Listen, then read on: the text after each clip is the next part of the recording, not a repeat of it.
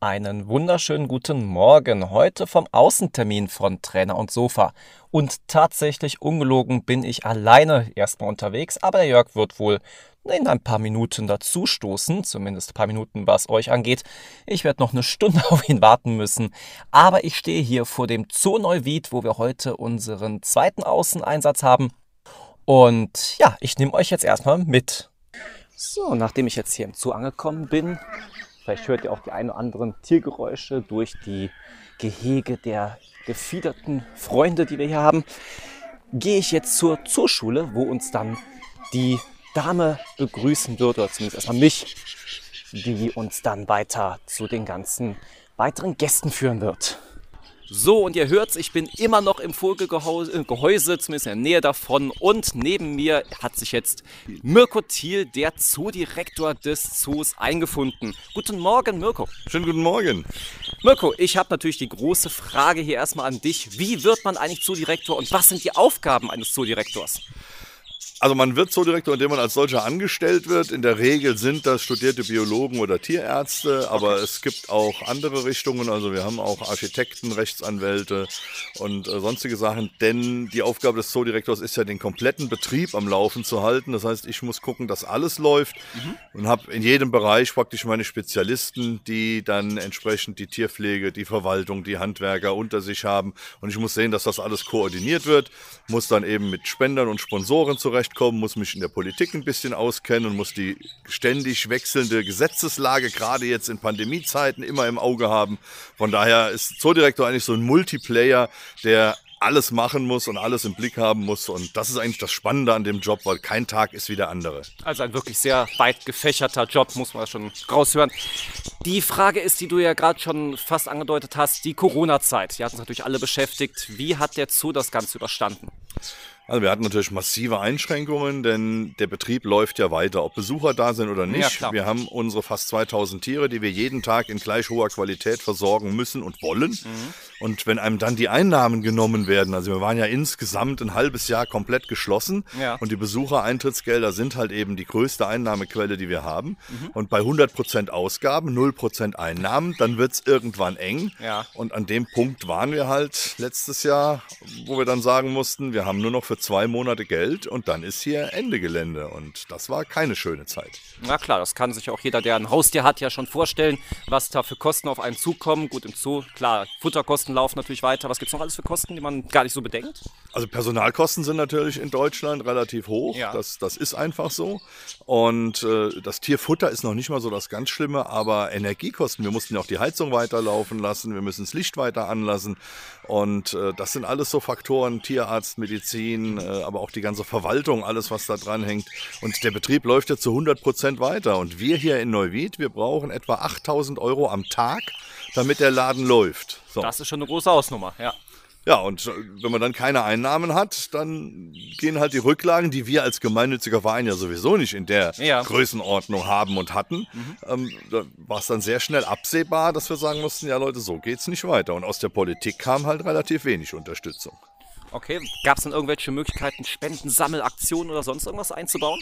Wir haben dann ja die Initiative ergriffen, als wir gemerkt haben von der Politik, da kam so ein bisschen was, so eine ja. Corona-Futterhilfe vom Land und vom Kreis hatten wir auch eine Unterstützung, aber alles nicht, ähm, was eben die tatsächlichen Kosten hier wirklich deckt. Mhm. Und deswegen sind wir dann den Schritt an die Öffentlichkeit gegangen und haben gesagt, Leute, wenn es so weitergeht, dann äh, müssen wir schließen. Mhm.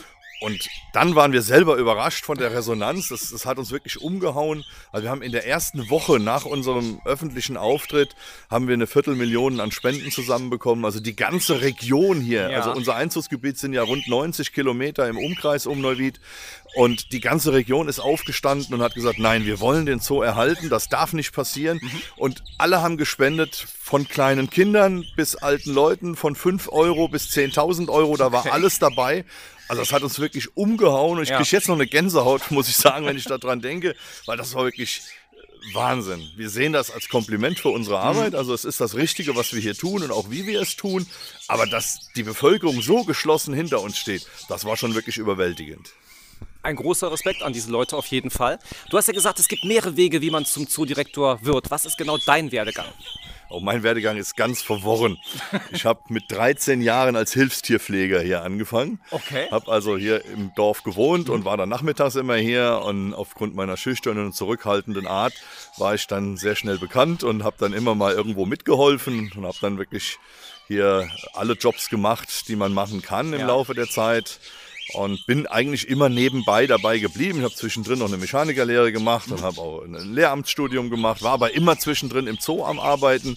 Und dann hat sich irgendwann die Chance ergeben, dass ich in der Zooleitung mitarbeiten kann. Und die habe ich dann ergriffen, habe beschlossen, vor Freiwilligen aufzutreten, bin also aus der normalen Schule in den Zooschulbetrieb gewechselt. Mhm und dann hat sich das so ergeben. Und als dann mein Vorgänger leider viel zu früh gestorben ist, okay. musste ich dann den Job quasi viel früher übernehmen. Ich hätte gern mit ihm noch ein paar Jahre zusammengearbeitet, aber ja. gut, da nimmt die Natur halt in dem Fall keine Rücksicht drauf. Richtig.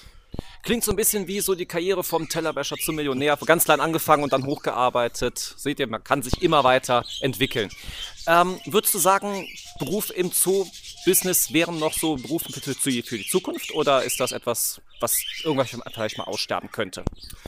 Also, wenn ich sehe, wie der Mensch die Umwelt behandelt und wie wir den Planeten zugrunde richten, dann ja. werden die Artenschutzzentren immer wichtiger und Zoos werden ja immer mehr zu Artenschutzzentren, mhm. zu Rückzugsgebieten für Tiere, die in freier Wildbahn die es ja so gar nicht mehr gibt, ja. eben keine Überlebenschance mehr haben. Mhm. Und von daher sehe ich das schon als ganz wichtig an und das wird auch so nicht aussterben. Ja. Ähm, die Aufgabenstellungen haben sich natürlich im Zoo auch ein bisschen gewandelt. Also das, wenn man, wenn man 30, 40 Jahre zurückdenkt, dann war das im Prinzip eine reine Zurzaustelle von Tieren und ein bisschen mhm. Zucht. Und mittlerweile sind wir ja wirklich Artenschutzzentren. Die Zoos geben sehr, sehr viel Geld aus in der ganzen Welt, in Schutzzentren, in Maßnahmen, um Tiere im natürlichen Lebensraum zu erhalten. Mhm. Und ähm, von daher ist das eine ganz wichtige Aufgabe und ich gehe davon aus, dass das die nächsten Jahre auch noch gut Bestand haben wird. Sehr cool. Du hast ja schon über die Artenvielfalt des Zoos gesprochen. Wie viele Mitarbeiter habt ihr denn hier, um die menschliche Seite mal mit zu beleuchten? Wir haben insgesamt 83 Mitarbeiterinnen und Mitarbeiter auf 43 Vollzeitstellen. Wir haben also in der Zooschule ein paar Aushilfskräfte mhm. und wir haben auch im Kasse- und Shopbereich natürlich mehr Personalbedarf an Wochenenden und in den Ferien als mhm. die Woche über. Und deswegen haben wir da auch mit Teilzeitkräften und auch mit geringfügig Beschäftigten. Aber insgesamt in der Personalverwaltung sind es tatsächlich 83 Jungs und Mädels. Okay, okay. Gut, Corona-Zeiten, es regelt sich ein bisschen, die Zoos sind wieder geöffnet. Kommt ihr langsam wieder in die schwarzen Zahlen oder ist es immer noch schwierig? Also wir sind aufgrund der Spendenbereitschaft der Bevölkerung und auch dadurch, dass die Leute im Sommer keine großen Reisen gemacht haben, ja. sondern äh, tatsächlich Tagesausflüge in der Region, mhm. sind wir im Moment in den schwarzen Zahlen, aber ich weiß ja nicht, was kommt.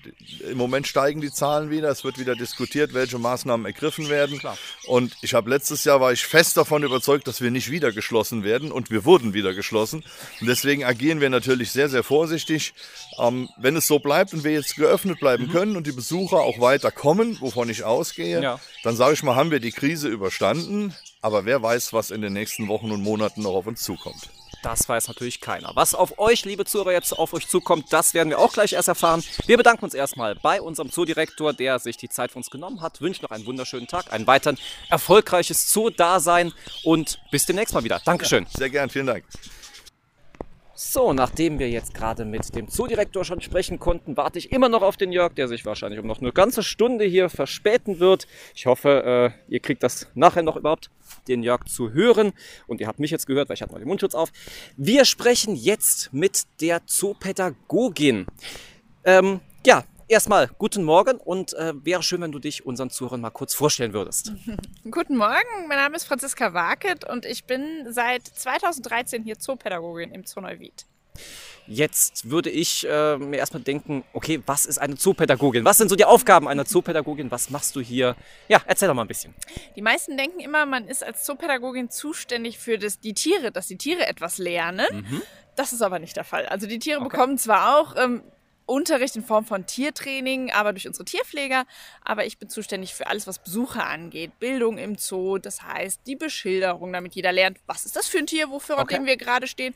Aber auch Führungen für Schulklassen, für Kindergartengruppen, für alle Altersgruppen. Die Führung von Kindergarten oder von Schulklassen oder sonst irgendwas, auch Geburtstagen, denke ich mal. Ähm, Sind das auch diese, diese Veranstaltungen, wo man irgendwann so ein großes Insekt vielleicht auf die Hand bekommt und damit die Kinder es mal kennenlernen, wie schwer ist sowas, wie fühlt sich sowas an? Genau, sowas machen wir auch in unserem Programm. Also bei uns haben wir einen Königspython, das ist eine Würgeschlange, die wir mal rausholen, sodass die Kinder sehr früh auch die Ängste vor den Schlangen verlieren und einfach wir mit ganz vielen Mythen, die es über diese Schlangen gibt, aufräumen können ja. und das schon ab Kindesalter an. Das ist nämlich natürlich immer viel einfacher als bei den Erwachsenen anzufangen, wo sich das alles schon gefestigt hat, diese Ängste und Sorgen. Das stimmt. Was ist so der, der größte Mythos über die Königspython, wenn du sie schon erwähnst? Also der größte Mythos ist immer noch, dass Schlangen klitschig, eklig, nass mhm. sich anfühlen. Dabei ist die Haut komplett trocken. Glitschig macht auch einfach keinen Sinn, weil die leben auf dem Boden und dann würde halt der ganze Bodengrund dran kleben bleiben. Das macht tatsächlich einfach gar keinen Sinn. Da ist der Unterschied dann zwischen einer Schnecke und einer Schlange ganz deutlich zu sehen. Ähm, wie wird man zur Pädagogin? Wie hast du dir so diesen Weg dahin gearbeitet? Ich habe nach meinem Abitur hier mein freiwilliges ökologisches Jahr gemacht. Okay. Und das macht man dann ein halbes Jahr in der Tierpflege und ein halbes Jahr in der Zooschule und habe das dort kennengelernt, die Arbeit äh, mit Kindern und Erwachsenen und habe gedacht, das finde ich super und habe mhm. Biologie studiert. Bachelor-System und im Master habe ich auch gemacht und bin dann nach meinem Master hier eingestiegen und habe ähm, angefangen als Zoopädagogin äh, zu arbeiten und die Zooschule zu leiten. Du als Zoopädagogin, von dir würde ich es auch gerne wissen, Zoos sind ja immer so ein bisschen zwiegespalten in der Gesellschaft gesehen. Man sagt ja auch, Tiere werden eingesperrt und das ist dann nicht der natürliche Lebensraum. Wie siehst du das? Das ist natürlich, hat da jeder so seine eigene Meinung zu. Mhm. Ähm, der natürliche Lebensraum, die Frage ist, wo gibt es den überhaupt noch? Ja, ähm, wie viel haben wir Menschen davon schon zerstört?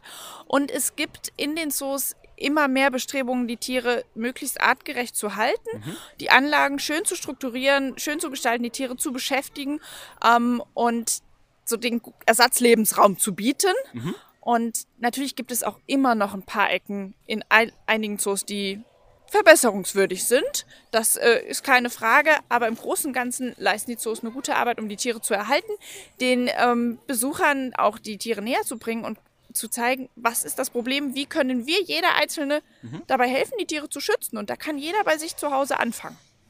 Das auf jeden Fall. Und ich glaube, das ist ja auch ein Teil deiner Arbeit, um die Zoos immer besser werden zu lassen. Genau. Lass uns doch mal ein paar weitere ja, Gehege uns angucken und vielleicht kannst du uns zum einen oder anderen Tier dann noch was erzählen. Das können wir sehr gerne machen.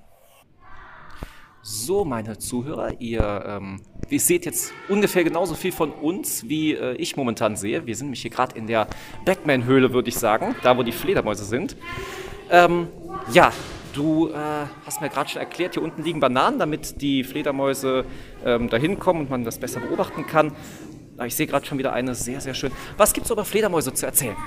Also wir haben hier Brillenblattnasen, das sind südamerikanische Fledermäuse, die fressen tatsächlich gerne Obst, deswegen liegen hier diese Bananen, okay. damit die daran fressen können. Und das Besondere an den Fledermäusen ist ja, wie die sich orientieren über diese Echoortung, mhm. indem sie Laute im Ultraschallbereich ähm, ausstoßen, die wir selber nicht hören können, wodurch sie sich aber orientieren können. Okay. Und das Besondere ist, die können diese Echoortung auch ausschalten, die können sich ja quasi blind orientieren. Wenn sich im Gehege nichts ändert, mhm. dann schalten die das aus, die orientieren ja. sich blind. Das ist wie, wie, wenn wir mal nachts auf Toilette müssen, dann machen wir auch nicht immer das Licht an, weil Stimmt. wir wissen ja, wo der Nachtschrank steht. Ja. Und damit die das aber nicht machen, verändern wir hier im Zoo jeden Tag das Gehege. Hier sind. Bäume drin, die sind auf Rollen, so Kunstbäume. Und die verstellen wir jeden Tag. Die Futterschalen stehen jeden Tag woanders. Jeden Tag. Sodass die Tiere sich andauernd neu orientieren müssen und die Echoortung anlassen und nicht einfach ausschalten. Okay. Ich sehe hier den Nebel, der da aus diesem ja, Baum rauskommt, würde ich sagen. Was hat dieses äh, zu bedeuten? Die Fledermäuse brauchen eine gewisse Luftfeuchtigkeit, damit die ähm, Flughaut nicht kaputt geht. Die ist okay. sehr, sehr dünn und deswegen haben wir hier immer mal wieder einen kleinen Regen in der ähm, Fledermausgrotte. Der sorgt zusätzlich auch dafür, dass auf dem Boden ein bisschen Wasser steht, dass die Fledermäuse als Trinkwasser nutzen können, mhm. um so ähm, ja, ihren Wasserhaushalt auszugleichen. Okay. Jetzt gibt es in dieser dunklen Kammer ja nicht nur Fledermäuse. Was haben wir hier noch für Tiere? Also wir haben hier noch Wickelbären, Gürteltiere und Nachtaffen, ähm, die hier leben. Also auch alles nachtaktive Tiere, mhm. wo es tagsüber dunkel ist und nachts wird es dann hier hell. Dann geht nämlich das Licht an. Dann ist für die Tiere hier Tag. Ah, damit wir also die in der natürlichen Umgebung die nachtaktiven Tiere natürlich dann sehen können. Macht Sinn. Sehr coole Idee. Aus der Dunkelheit sind wir jetzt in der tropischen Wärme der Savanne angekommen und sollten eigentlich den einen oder anderen Gepard sehen, wo wir nämlich jetzt vor dem Gehege stehen, aber äh, momentan ist keiner zu sehen. Wie kommt das? Also ich würde vermuten, dass unsere beiden Gepardenbrüder sich jetzt drinnen aufhalten bei dem nasskalten Wetter. haben sie natürlich die Möglichkeit, auch mal reinzugehen und sich aufzuwärmen. Ähm, da sind sie nicht den ganzen Tag, aber tatsächlich immer mal wieder. Okay. Äh, Gepardenbrüder, das heißt, ihr habt nur Männchen hier? Wir haben zwei Männchen und wir haben auch ein Weibchen. Das Weibchen ist aber auf einer anderen Anlage. Okay, wie kommt das? Wenn die Geparden, Weibchen und Männchen die ganze Zeit zusammenleben, leben die zusammen wie Geschwister. Da passiert nichts mit Fortpflanzung. Okay. Und deswegen leben die auf unterschiedlichen Anlagen. Und zur Fortpflanzungs Fortpflanzungszeit setzen wir dann ein Männchen zu dem Weibchen, ähm, in der Hoffnung, dass es dann funktioniert mit der Paarung. Immer dasselbe oder auch mal der andere dann? Die, das wechseln wir dann mal ab. Ah, okay, gut. Ja, momentan ist ja nicht viel los. Äh, Du sagst auch, die Tarnung wäre natürlich jetzt ja auch sehr optimal in dem Laub, was wir momentan hier haben. Genau, wir haben hier ganz schön viel gelbes Laub, was auf dem Boden liegt. Und jetzt ist der Gepard ja von der Farbe auch so ähm, hellbraun, leicht gelblich mit Ja. den schwarzen Flecken. Da wären die tatsächlich sehr, sehr gut getarnt jetzt hier im Laub auf dem Boden.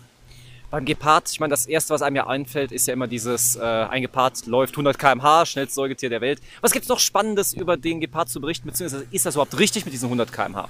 Das ist schon richtig, das macht er aber nur, wenn er das muss. Vom Okay. Prinzip her ist der Gepard, wie wir Menschen auch, ein Energiesparer. Wenn der nicht muss, würde der nicht laufen. Also nicht aus Spaß macht er das, sondern weil er was zu fressen möchte. Also eher wie Jörg und nicht der Freizeitsportler wie ich, der gerne mal sich ein bisschen betätigt in dem Ganzen, okay? Genau, und was es noch Spannendes gibt, der Gepard ist quasi der Hund unter den Katzen. Hund unter den Katzen, hört sich interessant an. Genau, der Gepard gehört ja zu den Katzen, kann aber nicht, wie die anderen Katzen, seine Krallen ein- und ausfahren. Ah, okay. Sondern die sind wie bei den Hunden ständig draußen, um ihm beim Laufen Halt zu geben. Wie die Spikes oder Stollen unter Fußballschuhen oder beim ähm, Sprinten. Könnte ich mir theoretisch einen Gepard als Haustier halten? Würde man den so weit irgendwie, ja, in die menschliche Kultur einbetten, dass es funktionieren würde? Das gab es ja tatsächlich schon, dass Geparde ähm, als Haustiere gehalten wurden. Besonders sinnvoll ist das nicht. Es bleibt, bleiben einfach Wildtiere. Da Ja. kann immer was passieren. Ähm, auch wenn der Gepard natürlich unter den Großkatzen oder unter den Katzen einer von denen ist, die nicht direkt ähm, ja, mit Todesgefahr verbunden sind, der direkte Umgang. Aber auch, ähm, ja, auch ein Gepard kann einen sehr schwer verletzen. Deswegen, also empfehlen würde ich das nicht. Sehr cool. Dann würde ich jetzt mal von den kleinen Geparden äh, im Vergleich zu den Tigern doch mal zu den Großtieren gehen und mal die, uns, die Tiger uns anschauen. So, und wie schon angekündigt, sind wir jetzt auch schon beim Tiger angekommen.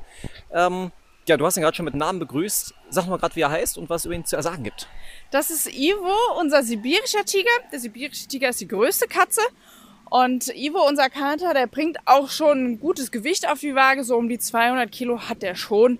Ähm, das ist schon enorm. Der kann aber auch noch ein bisschen schwerer sein, wenn die enorm viel Muskelmasse aufbauen. Bis zu 250 Kilo Okay. können die schwer werden. Also das ist schon im Vergleich zum Gepard ein richtiges Monstrum. Also den würde ich jetzt weniger als Haustier sehen als wahrscheinlich den Gepard. Richtig. Äh, man sagt ja, König der Tiere ist ja immer noch der Löwe, aber er ist ja kleiner, wie du sagst, als der Tiger. Wie kommt es dann, dass er trotzdem als König angesehen wird und nicht der Tiger? Der Löwe hat halt einfach diese imposante Mähne. Ja. Die hat der Tiger einfach nicht. Und der Löwe kommt aus Afrika. Die meisten verbinden wilde Tiere, wilde Herden mit Afrika und nicht mit Asien, da wo der Tiger herkommt. Weil in Okay. Asien wäre es der Tiger, der König der Tiere. Bei Tigern weiß man ja auch, es gibt ja viele Arten, die schon ausgestorben sind. Äh, Wie viele Arten gibt es noch und wie viele Tiger überhaupt noch? Oh, wie viele Tiger es überhaupt noch gibt, das weiß ich nicht. Ähm, es müssten neun Tierarten sein. Wir können das aber gleich einfach mal kurz nachlesen.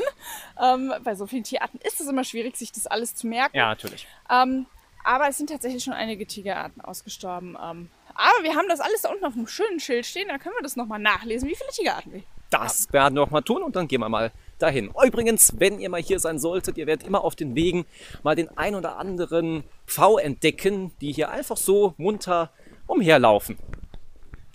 So, jetzt stehen wir hier vor dem berüchtigten Plakat. Ist das etwas, was du aufgehangen hast? Nee, das ist tatsächlich schon vor meiner Zeit hier entstanden. Ähm, aber das ist ganz praktisch. Da sieht man einfach nochmal, welche Tigerarten es gibt. Es gibt nämlich insgesamt neun Tigerarten. Und davon sind allerdings drei schon komplett ausgestorben. Das heißt, es gibt nur noch sechs, die allerdings auch alle stark gefährdet oder vom Aussterben bedroht sind. Ja. Und nur noch in ganz kleinen Gebieten ihres ursprünglichen Verbreitungsgebietes verbreitet sind. Ist natürlich auch schwierig. So eine große Raubkatze im Vorgarten möchte halt auch keiner haben. Wie schon gesagt, im Vergleich zum Gepard äh, ist es doch ein imposanteres Tier von der Masse her, auf jeden Fall. Genau. Und wie unterscheiden sich diese Tiere? Die unterscheiden sich in der Größe. Ähm, die sind unterschiedlich groß. Was und ist so der kleinste Tiger? Ähm, der kleinste Tiger, das müsste der Bengaltiger sein. Aber ganz sicher bin ich mir da jetzt auch nicht. Er sieht auch mehr katzenähnlich aus als die anderen Tiger eigentlich. Genau, der sibirische Tiger ist der mit dem größten Kopf. Das sieht man tatsächlich direkt. Das Okay. ist der größte, das ist der schwerste. Und die anderen sind alle viel kleiner, mit kleineren Köpfen und schmaler. Die haben unterschiedliche Zeichnungen Mhm. ähm, auch. Da gibt es auch mal ganz viel- mit ganz viel Weiß am Bauch und die anderen haben das halt kaum. Okay. Das ist auch ein bisschen unterschiedlich, aber alle gemeinsam haben sie Streifen. Sehr schön. So kann man also einen Tiger von einer Katze unterscheiden. So, und schon hat mich die Zoopädagogin wieder verlassen und wir kommen zu unserem ersten Tierpfleger, den wir heute hierbei haben. Könntest du uns kurz vorstellen? Dich kurz vorstellen. Ja, mein Name ist David Otte. Ich bin jetzt seit 2005 hier, habe meine Ausbildung auch hier gemacht. 2008 bin ich, dann, war ich, bin ich ausgelernt. Okay. Und seitdem bin ich auch dann Revierleiter von Exotarium. Also überwiegend Reptilien, Amphibien, Wirbellose, das ist so meine Welt. Die ganzen Tiere, die äh, ja erstmal erst so erschreckend aussehen. Ich habe schon auf deinem Arm gesehen, du hast ja viele darauf äh, verewigt in Tätowierungsform. Ähm, ja, wie kommst du oder wie kamst du dazu, das lernen zu wollen oder in diesem Bereich dich da hier zu etablieren? Ich bin eigentlich mit Tieren groß geworden. Ich habe schon mit so elf, zwölf Jahren habe ich mit der Terroristik angefangen. Da habe ich mein erstes Terrarium bekommen. Und dann war das eigentlich immer schon klar. Mein Opa hat auch immer Terrarien gehabt und das deswegen, also das war so meine Sache. Auch die Richtung war dann ganz gut. Es war eigentlich mal mein Hobby. Ich würde eigentlich ganz Okay. gerne auch mit anderen Tieren zusammenarbeiten. Also was ich unglaublich gerne mag, ist bei uns das Europarevier. Mit den, wo auch die Kängurus, die natürlich nicht aus Europa kommen, aber die gehören mit, mit dazu, Ja. zu dem Revier. Das war eigentlich mal so mein, mein Wunschrevier, was ich sehr, sehr gerne mag. Das ist eigentlich nur mein Hobby hier und ähm, ja, das Hobby wollte ich mir eigentlich dadurch nicht kaputt machen, aber es funktioniert momentan auch ganz gut. Okay, also Hobby zum Ruf gemacht, richtig? Genau, alles in Ordnung. Sehr cool. Was sind so deine Lieblingstiere hier in diesem Bereich? Mm, eigentlich alles, was noch Beine hat und so, also Schlangen sind nicht so mein Ding, finde ich in Ordnung, komme ich mit klar, Ja. aber eigentlich sind es wirklich so die Echsen eher. Geckos, Warane, Krustenechsen, das ist so Skinker, das ist so meine Welt, die mich dann auch privat interessieren, wo ich auch meinen privaten Bestand zu Hause habe und ja. Okay, also hast du jetzt nicht die Tiere von hier mitgebracht für zu Hause, um da ein Nein, bisschen ich habe zu Hause fast alles andere Arten, damit es dann Okay. auch nicht langweilig wird zu Hause. Stimmt, stimmt. Sonst wäre es ja immer so, jetzt, ja, Genau. wird man denken, man wird auf der Arbeit sein. Das ist Genau. richtig. Okay, das sind jetzt ja auch so die Bereiche, wo ich gerade schon sagte, ähm, dass so Menschen sich die auf die Hand setzen können und äh, mal fühlen können, wie fühlt sich so ein Tier an, wenn man da halt nicht so schreckhaft vor ist. Genau, das kann man machen. Ähm, es kommt immer darauf an, was das für ein Tier ist. Ne? Weil bei Schlangen ist es immer so, diese, diese Vorurteile, die sind glitschig, die Ja. sind und alles sind die nicht. Die sind eigentlich ganz weich. Das ist eigentlich eine ganz weiche, ledrige Haut Okay. und fühlt sich sehr schön an. Ähm, Vogelspinnen haben wir jetzt zum Beispiel keine, die man rausnehmen kann. Gott sei Dank. Die ähm, genau machen auch immer viele. Es sind halt keine Kuscheltiere. Ne? Richtig. Ist, die sind jetzt nicht wie eine Katze oder wie ein Hund, die dann zahm sind. Die, ge- Ich sage immer, die gewöhnen sich dran, rausgenommen zu werden. Mhm. Okay. Trotzdem ist es immer mit Stress verbunden. Und eigentlich sind es Tiere wie auch ein Aquarium zum Angucken. Und Mhm. da sollte es eigentlich auch bei bleiben. Wenn man sie mal rausholt, um es Kindern näher zu bringen, ist es in Ordnung. Das haben wir natürlich auch in Form von Führungsschlangen, nennen wir die. Okay. Um, für Kindergeburtstage, für Schulklassen, Kindergärten und so, die bekommen die dann auch zum Anfassen, die können die streicheln oder auch mal auf den Arm nehmen. Und so dafür ist es natürlich ganz schön, damit diese Vorurteile einfach so ein bisschen weggelöscht werden. Sind das dann besonders ähm, zahme Schlangen, wenn du sagst Führungsschlangen oder die, die sind einfach dran gewöhnt. Die Okay. sind dran gewöhnt, rausgenommen zu werden. Wenn wir neue Tiere bekommen, dann machen wir das natürlich erstmal Mhm. als Pfleger oder unsere Azubis und sowas. Wir holen die dann raus, damit die sich einfach dran gewöhnen, damit die nicht mehr so schreckhaft sind. Meistens passieren Unfälle nicht, weil die Tiere bösartig sind, sondern die erschrecken sich und dann können sie halt auch zubeißen. Wobei auch ein Biss von einem, wir nehmen Königspythons dafür zum Rausholen. Ja. Ähm, bei weitem nicht so schlimm ist wie ein Kratzer oder ein Biss von einer Katze oder von einem Meerschweinchen. Das tut tausendmal mehr weh und da ist der Schlangenbiss wirklich harmlos gegen. Okay, okay. Also wir reden jetzt nicht von Giftschlangen, die jetzt wirklich dann. nein, äh, nein, nein, das, das würden wir nicht machen. Ja, ähm, dann lass uns mal rumgehen und du zeigst uns ein bisschen oder mir und ich erkläre dann unseren Zuhörern, was es hier noch alles für Tiere gibt, über die es spannendes Wir Berichten gibt. das komplette Exotarium ist aufgeteilt in, also das haben wir geografisch aufgeteilt, in Kontinente. Hier drüben ist jetzt so unser Südamerika-Bereich. Hier haben wir dann schwarze Leguane, Kuba-Leguane, Kronenbasilisken, falsche Chamäleons. Das ist also wirklich der Bereich, wo die, wo die Südamerikaner untergebracht sind. In der Mitte haben wir dann unseren Bereich, das ist so Australien und Ozeanien. Also Salomonen sind dann mit dabei, wie zum Beispiel Salomonen Riesenskinke oder Wickelschwanzskinke, wie sie auch genannt werden. Kragenechsen und ähm, Trauerwarane und gefleckte Baumwarane. Das ist so der mittlere Teil. Auf der anderen Seite, also direkt gegenüber von dem Südamerika-Bereich, haben wir unseren Nordamerika-Teil, wo wir dann Krustenechsen haben, auch so die einzigen giftigen Echsen, die es gibt. Okay. Und so, da haben wir zwei Arten von. Einmal die Skorpionskrustenechse und die Gila-Krustenechse. Das sind auch so meine Lieblingstiere hier im, im Revier. Dann haben wir hier blaue Felsenleguane mit drin, Königsnattern. Also so eine schöne bunte Mischung. Okay. Ähm, ich sagte schon äh, gerade zu unserer ähm, Tierpädagogin, die meisten Gehege werden ja meistens angeguckt und werden die Tiere gesucht und das sind die Gehege, wo die Gehege eigentlich leer sind. Das, genau. Da guckt man so die meiste Zeit rein und sucht dann das Tier. Genau. Ähm, aber ich sehe eigentlich in jedem, habt ihr momentan gut belegt, die ganzen Gehege. Man sieht es, die meisten Leute nehmen sich leider einfach zu wenig Zeit dafür. Mhm. Und ähm, es gibt aber auch Leute, die wollen auch gar nicht, dass wir denen das verraten. Die stehen wirklich eine Viertelstunde davor, suchen das. Wenn wir es dann sagen, sind sie ein bisschen enttäuscht, dass wir es verraten haben.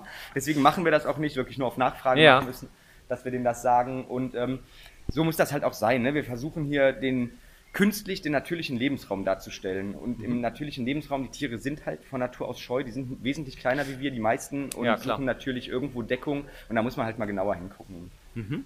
Da wird mich jetzt auch meine nächste Frage hinführen. Ähm, wie siehst du das, wenn man jetzt ähm, Tiere im Zoo beobachtet? Das ist ja kein natürlicher Lebensraum, deswegen Zoos sind ja immer teilweise auch ziemlich kritisch betrachtet. Mhm. Ähm, ja, ist es dennoch für dich etwas, wo du sagst, äh, Zoos gehören auf jeden Fall dazu, auch wenn die Tiere gegebenenfalls nicht artgerecht gehalten werden? artgerecht ist immer schwierig in der heutigen Zeit überhaupt zu sehen. Genau, jeder, jeder ähm, interpretiert dieses artgerecht halt auch einfach anders. Richtig.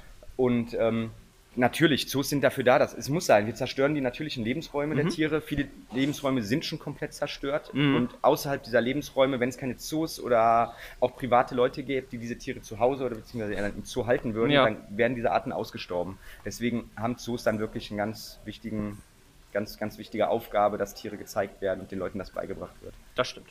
Was mich noch interessiert, ähm, jetzt sind wir zwar hier im Exotarium und nicht draußen bei den Wildtieren, die man vielleicht ein bisschen besser auseinanderhalten kann. Baust du trotzdem eine Bindung zu den Tieren auf? Natürlich, natürlich. Man hat eigentlich, natürlich nicht zu jedem Tier, mhm. man hat immer so seine Lieblinge darunter, die durch irgendwelche Merkmale besonders ins Auge stechen, mhm. sei es durch ihre Verhaltensweisen, sei es durch irgendwelche äußerlichen Fehler, die diese Tiere ausmachen und natürlich hat man da ja. eine besondere Bindung zu. Das haben wir halt auch. Meistens sind es bei uns dann die größeren Arten, wie jetzt zum Beispiel die Krokodilkaimane oder die Kuba-Leguane, mhm. wo man eine Bindung zu aufbaut und das auf jeden Fall hat man. Ist auch ganz wichtig. Wenn man das nicht hat, dann, ähm, da, dann ist man eigentlich für diesen Beruf nicht so gemacht. Man muss schon eine Bindung muss man schon aufbauen können, egal was für ein Tier das ist, mhm. sollte da sein. Wo ich ja gerade schon meinte, dass sich die Tiere ja jetzt hier nicht so wie in der freien Natur bewegen und so weiter. Merkt man irgendwelche Verhaltensänderungen in Tierbereichen, die sich äh, ja in der freien Wildbahn anders verhalten würden als jetzt hier im Zoo? Natürlich, die gewöhnen sich auch einfach an, das, an die Anwesenheit des Menschen. Ne? Natürlich mhm. sind das auch Tiere. Wir haben jetzt hier überwiegend Nachzuchten, eigentlich fast nur Nachzuchten, also keine Wildfänge. Ja. Und ähm, die sind es natürlich von klein auf gewöhnt, dass, äh, dass sie den Menschen sehen. Aber auch wenn man zum Beispiel Wildfänge bekommt, die sind die ersten paar Wochen, Monate, können die sehr scheu sein. Mhm. Nach einer Zeit gewöhnen die sich an die Anwesenheit, merken, okay, da passiert nichts, der füttert uns sogar, ja, Futter kommt von diesem Menschen oder von dieser Person. Und dann haben die sich natürlich sehr schnell auch dran gewöhnt. Was würdest du sagen, ist das Schönste an deinem Job? Mm, für mich ist eigentlich das Schönste, ja, wenn, wenn die Tiere einem das irgendwie wieder zurückgeben, was wir für sie machen. Oder ne, wir kümmern uns um die und wenn die einem das dann zurückzahlen, dass sie ihre Zuneigung zu uns Menschen zeigen, ist das mhm. eigentlich eine sehr schöne Sache. Oder auch eine funktionierende Nachzucht. Wenn wir Arten haben, die wir regelmäßig nachziehen, dann mhm. wissen wir, okay, irgendwas müssen wir richtig machen, dass es funktioniert. Ja. Und das ist eigentlich so das Schönste, warum ich gerne jeden Tag wieder hierhin komme. Würdest du Leuten empfehlen, auch Tierpfleger zu werden? Auf jeden Fall. Auf jeden Fall. Wenn man, wenn man die Neigung dazu hat, dass mhm. man das gerne machen möchte, ist auf jeden Fall ein empfehlenswerter Beruf. Man darf das natürlich nicht damit verwechseln, dass wir jeden Tag nur hier sind, die Tiere kuscheln und füttern. ne, das ist natürlich ein ganz kleiner Teil, ja. der aber dann den anderen Teil, wo es überwiegend ums, um die Reinigungsarbeiten geht, mhm. sehr schön wieder ausgleicht. Okay. Ja, dann erstmal vielen Dank von meiner Seite aus. Ähm, und bis demnächst mal wieder. Ja, Dankeschön. So, ihr werdet es nicht glauben, auch Jörg ist endlich angekommen. Guten Morgen, Jörg. Guten Morgen.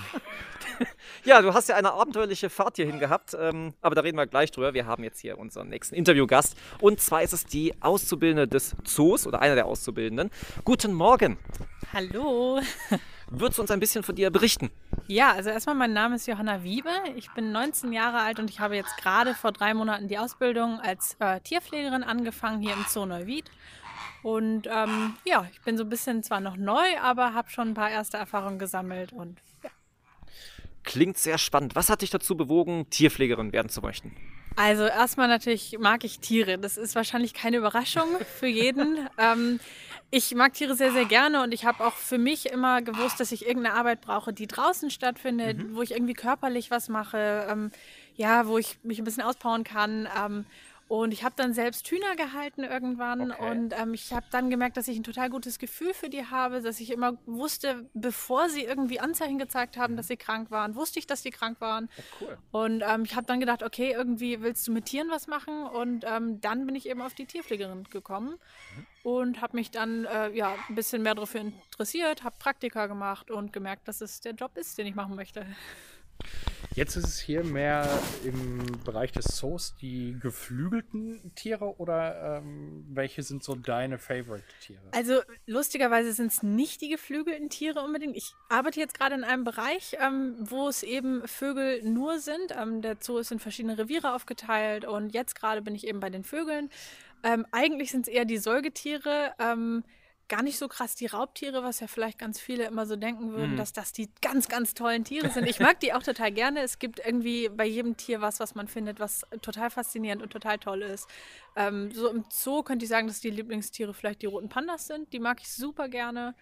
Ähm, ja, aber es ist halt irgendwie jedes Tier total toll. Also da gibt es eigentlich kein direktes Lieblingstier.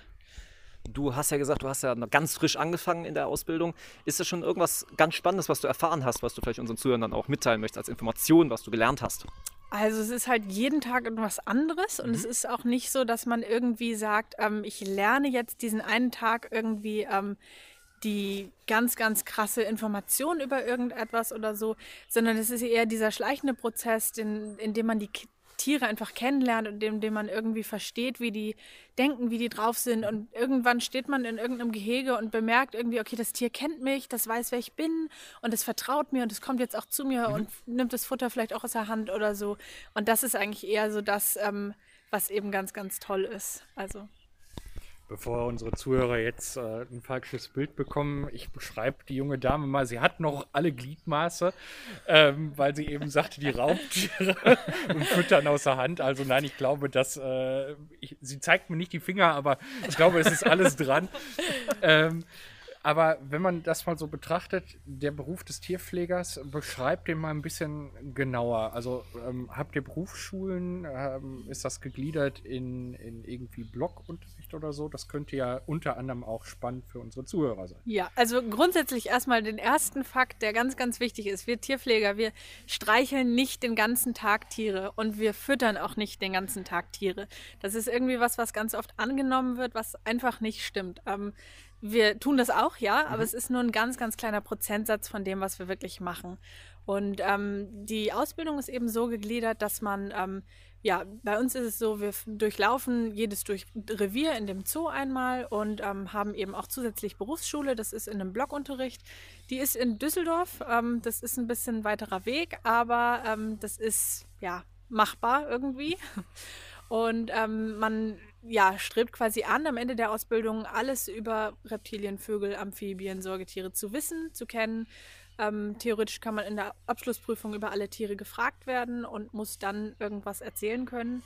Und zwar nicht nur irgendwas, im besten Fall halt wirklich die Fakten, die gesucht sind.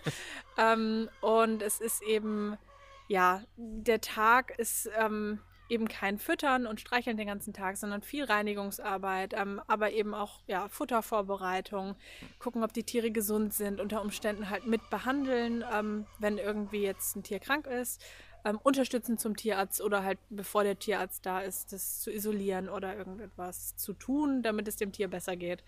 Und ähm, es sind ganz, ganz viele abwechslungsreiche Aufgaben, von denen man sich auch als Besucher vielleicht gar nicht unbedingt so den Begriff macht. Also auch das Laubhaken gehört dazu und ähm, das sind eben viele Sachen, die man als Besucher vielleicht auch gar nicht sieht, dass sich auch hinter den Kulissen abspielt. Mhm. Was meinst du, müsste man mitbringen als äh, Mensch, der diesen Beruf erlernen möchte? Also klar, Liebe zu Tieren auf jeden Fall und auch wahrscheinlich äh, ja die Bereitschaft, viel zu tun und äh, ja auch körperlich irgendwie sich dazu beschäftigen. Was gibt's noch? Also ja, körperlich sich zu beschäftigen ist auch, also man muss halt auch mal ein paar Tage lang jeden Tag im Regen irgendwie stehen und das abkönnen und man muss dann immer noch ein bisschen durchhalten können. Also Durchhaltevermögen ist vielleicht schon mhm. so eine Sache. Ähm, aber eben, also die Freude an den Tieren sowieso und man muss aber auch sich vielleicht irgendwie ähm, ja dazu bringen, über die Tiere wirklich zu lernen, sich Sachen durchzulesen, ähm, weil man es nicht unbedingt, ähm, ja, man schließt nicht mit der Note 1 ab, glaube ich, indem man einfach nur jeden Tag die Reinigungsarbeiten Ja. macht, sondern man muss sich eben auch noch zusätzlich außerhalb vom Betrieb und außerhalb von der Schule hinsetzen und lernen. Und ähm, ja, dann eben viel fragen und irgendwann kommt man dann vielleicht dahin, dass man sehr viel weiß. Also das ist ein weiter Weg, aber ähm, ja, ich glaube, hier im Zoo wird man sehr, sehr gut darauf vorbereitet. Ähm, aber man muss eben, wie gesagt, auch diese Bereitschaft haben, außerhalb von den Arbeitszeiten was zu lernen und was zu machen. Gibt es einen Wunsch, den du hast? Ein Wunsch. Ähm, ja, also es gibt immer ähm, viele Wünsche, die man hat, würde ich sagen. Vielleicht konkretisierst du das ein bisschen mehr, Jörg. Also äh, auf, auf die Arbeit bezogen. Also jetzt nicht ähm, auf, auf, äh, auf alles bezogen, sondern Nee, eher vielleicht das- auch im Bereich äh, der Öffentlichkeit, dass die euch anders wahrnehmen oder äh, dass die mal genauer gucken, dass die Eigenarten weglassen oder irgendwas. Also erstmal wäre es schön, ähm, ja, vielleicht nicht jede Hand durch jeden Zaun durchzustecken. Ähm, wir stehen hier in der Nähe von den Marabus und ähm, die die haben, wer die Vögel kennt, die haben sehr, sehr lange, sehr spitze Schnäbel und ähm, wenn man da die Hand durchstreckt, dann ist das eigentlich einfach nicht klug und ähm, was ich auch persönlich immer nicht so schön finde, ist, wenn Eltern ihre Kinder auf irgendwelche ähm, Gehegebegrenzungen setzen und die dann mal so mit einer Hand festhalten. Das muss nicht sein und ähm, das finde ich ist auch nicht so schön einfach. Es äh, gibt ja auch Fälle, wo dann am Ende die Tiere leider getötet werden müssen, weil irgendwie was passiert und ähm, das muss man nicht verantworten. Man muss auch nicht äh, jedes Tier versuchen zu füttern mit irgendeinem Futter, was halt nicht korrekt ist. Ähm, das Tier frisst es zwar unter Umständen, aber die Begründung, dass Tier frisst es, heißt nicht, dass das auch gut für das Tier ist. So. Richtig. Und für uns Tierpfleger wäre es vielleicht auch, also man, ich habe es leider schon einmal gehört, ähm, dass ein Vater zu seinem Kind gesagt hat, ja, schau mal, deswegen musst du gut in der Schule aufpassen, weil du sonst so endest. Und ähm, das stimmt nicht. Man braucht für den Beruf des Tierpflegers schon ähm, eine gute schulische Ausbildung und ähm, man muss in der Schule aufpassen und man muss lernen können. Und es ist einfach falsch zu sagen, hier arbeiten, also Tierpfleger sind Hauptschulabschluss oder ohne Schulabschluss. Ähm, und da, das stimmt nicht. Also das ist einfach irgendwie ein Bild, was vielleicht noch leider irgendwie existiert, aber das ist falsch. So. Und, und der Witz, das könnte man auch noch dazu schieben. Ähm, der Witz, oh, und welches Tier sehen wir hier? Ein Tierpfleger. Das ist, ähm, Ja. den, das hört man ungefähr 20 Mal am Tag und das muss auch nicht sein. Und ja, das wären vielleicht die Wünsche. Gut, ich bedanke mich sehr bei dir für die Zeit, die du dir genommen hast und äh, noch viel Erfolg für deinen weiteren Werdegang und für deine weitere ähm, Ausbildung. Dankeschön. Ciao. So, nachdem wir unsere Azubi jetzt auch wieder verabschiedet haben, kam auch unsere Zoo-Pädagogin wieder zu uns. Ähm, sie verabschiedet uns jetzt aber und wir werden noch eine Runde durch den Zoo drehen. Hab vielen Dank und ähm, bis demnächst mal wieder. Sehr gerne. Bis zum nächsten Mal. Es ist nicht die Psychologin. Nein, es ist nicht die Psychologin, ich habe es hoffentlich gerade richtig gesagt. Also, bis zum nächsten Mal. Ja, Jörg, nachdem wir jetzt hier einmal durch den Zoo durchgelaufen sind, möchte ich von dir mal erfahren, wie hat es dir gefallen? Ähm, ja, trotz, trotz der kalten Temperaturen, ähm, wo wir ja nicht alle Tiere sehen konnten, äh, muss ich sagen, fand ich es doch aufregend. Aufregend. Was war denn so der, der, ja, das Beste, was du hier gesehen hast? Was waren deine Lieblingstiere? Was bleibt in Erinnerung? Außer das Eichhörnchen, was fotografiert wurde. Eichhörnchen wollte ich gerade sagen, dass das so zutraulich war. Aber äh, ich glaube, es sind nach wie vor die roten Pandas, Mhm. äh, die ich gesehen habe. Am imponierendsten fand ich das Löwengeschrei, Ja. wenn du dich daran erinnerst, wie weit man das hören konnte. Auf jeden Fall. Und den Aufstieg hier fand ich grandios. grandios. Also, äh, ihr wisst, äh, ich bin ja eher der Sofatyp und für mich ist ja der Aufstieg hier schon das äh, wöchentliche Training gewesen. Aber was äh, war denn für dich das Highlight? Aber für mich ist immer ein Highlight hier zu sein. Ich bin ungefähr einmal im Jahr hier, mindestens. Ähm, oftmals zu meinem Geburtstag oder zu von einer Freundin oder sonst was, fahren wir immer hier hin. Ja, und äh, deswegen kenne ich den Zoo auch ein bisschen. Ansonsten, ich finde es immer wieder schön, hier zu sein, die ganzen Tiere zu sehen. Für mich war ein Highlight natürlich die ganzen Interviews zu führen, die du jetzt nicht so viel mitbekommen hast. Ähm, aber dann wird es ja für dich auch spannend, dir die neueste Folge anzuhören, wenn es wieder heißt, die neueste Folge von Trenn und Zufall im Außentermin kommt. Ich würde mich jetzt auch von euch verabschieden, äh, nachdem ich drei Stunden im Stau gestanden habe und erst später hinzugekommen bin. Aber nichtsdestotrotz freue ich mich auf diese äh, Special-Ausgabe und auch sowas kann mal passieren. Das ist das Leben. Also genießt den Sonntag, genießt die Woche und macht euch eine schöne Woche. Bis dahin, ciao, tschüss. Und, und besucht natürlich auch gerne mal einen Zoo. Bis dann, ciao.